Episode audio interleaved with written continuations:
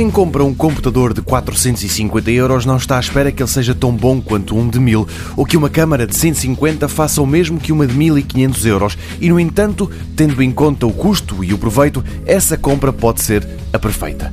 É por isso que faz sentido a abordagem da revista What Hi-Fi às melhores colunas Bluetooth do ano. Não há uma que reine suprema sobre todas as outras. O que há são as melhores dentro de um determinado intervalo de preços. Assim, diz a revista, quem não quiser ultrapassar os 100 euros deve optar pela Roll 2 da Ultimate Ears. Aliás, esta marca, pelo menos nesta lista, é a campeã dos bolsos menos forrados, já que se os 150 euros forem o limite, a sugestão é a Blast. E até aos 200 euros o que se indica é a Mega Blast tudo colunas Bluetooth da Ultimate Gears. Nos já nada fáceis 250 euros, a vencedora é a Audio Pro Add-on C3, um equipamento que já não se fica pelo Bluetooth, mas também tem Wi-Fi. E aqui convém sublinhar que em todas as colunas que têm estas duas hipóteses, o Wi-Fi é quase sempre a melhor escolha.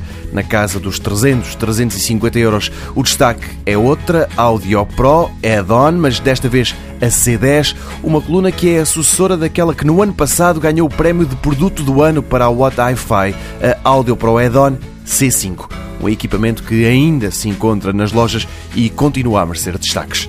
A lista vai avançando, com preços cada vez mais altos e só para lá pelos mil euros. Encontra todas estas sugestões no site da TSF.